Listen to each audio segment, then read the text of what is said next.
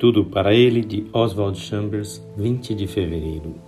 A iniciativa contra o devaneio. Levantai-vos, vamos-nos daqui. João 14, 31. Sonhar acordado sobre alguma coisa para fazê-la ainda melhor é certo, mas ficar sonhando sobre esta possibilidade quando deveríamos estar agindo sobre isso é errado. Nesta passagem, após Jesus ter dito essas palavras maravilhosas a seus discípulos, seria de esperar que o nosso Senhor os orientasse a sair para meditar sobre o que tinham ouvido. Mas Jesus jamais permitiu que seus discípulos ficassem no mundo da lua.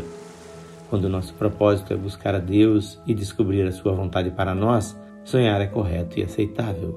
Mas, quando a nossa tendência é investir em devaneios sobre aquilo que fomos claramente ordenados a fazer, agir assim é inaceitável, e a bênção de Deus nunca estará sobre esse tipo de atitude.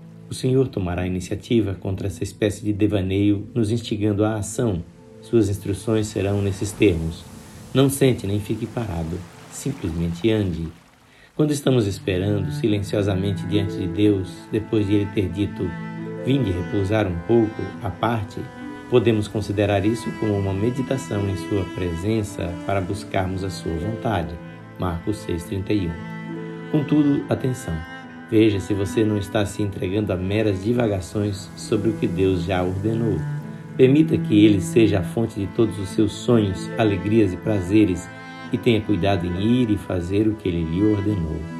Quando está apaixonado por alguém, você não senta e sonha com essa pessoa o dia todo. Você faz alguma coisa por ela. Isso é o que Jesus Cristo espera que façamos. Devanear diante do que Deus já ordenou é uma indicação de que já não confiamos nele. Esta leitura é feita por seu amigo, Pastor Edson Grando. Que o Senhor Jesus lhe conceda o zelo para obedecer a tudo que ele lhe ordenar.